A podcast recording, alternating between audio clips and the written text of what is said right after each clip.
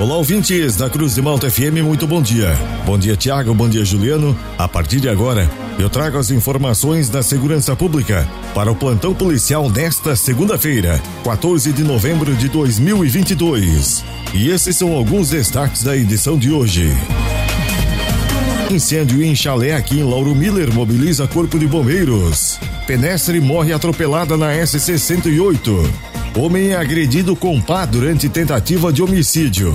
Estas e outras informações da segurança pública você confere agora no plantão policial.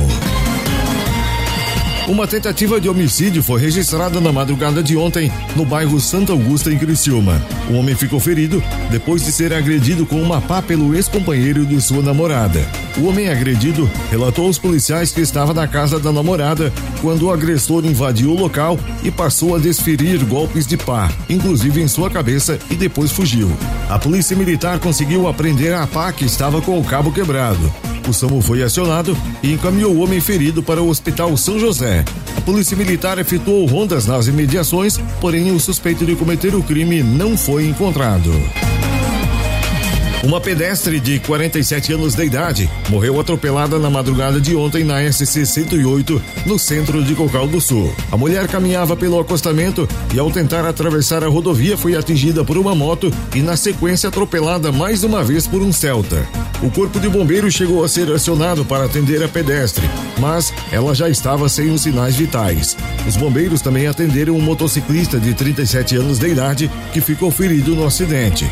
Ele apresentava suspeita de fratura na perna direita e foi encaminhado ao Hospital Nossa Senhora da Conceição de Uruçanga. A polícia científica foi acionada para iniciar as investigações sobre o atropelamento e para recolher o corpo da pedestre.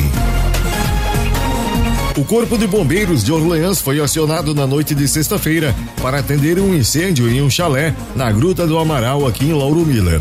Quando os bombeiros chegaram no local do incêndio, encontraram uma edificação de madeira de aproximadamente 50 metros quadrados totalmente em chamas. Então foi realizado o combate e o rescaldo com aproximadamente 2.500 litros de água. O proprietário relatou aos bombeiros que houve um vazamento de gás no local e, ao ligar a lanterna do celular para verificar o botijão, ocorreu uma explosão. Um homem com mandado de prisão por falta de pagamento de pensão alimentícia foi preso em Braço do Norte na tarde de sexta-feira. Os policiais estavam em rondas pelo bairro São Francisco quando depararam-se com uma discussão entre um pedreiro e o seu auxiliar. Diante da situação, os PMs interviram na discussão e acalmaram os ânimos. Após, como é de praxe, os PMs consultaram o nome dos envolvidos no sistema e perceberam que um deles estava com mandado de prisão por falta de pagamento de pensão alimentícia. Diante da situação, o cidadão foi preso e conduzido para a penitenciária de Tubarão. Um bingo clandestino descoberto em uma residência no bairro Vila Moema, em Tubarão, foi fechado. Em uma garagem nos fundos de uma casa, os policiais encontraram 16 máquinas do tipo caça-níquel, disponíveis para uso. As máquinas foram apreendidas e o proprietário foi encaminhado para a Central de Polícia de Tubarão. E estas foram as informações do plantão policial para esta segunda-feira, 14 de novembro de 2022. O plantão policial tem o oferecimento de Funerária Santa Bárbara. Nas horas mais difíceis da vida, a sua mão amiga. Funerária Santa Bárbara. Serviços funerários com respeito e responsabilidade.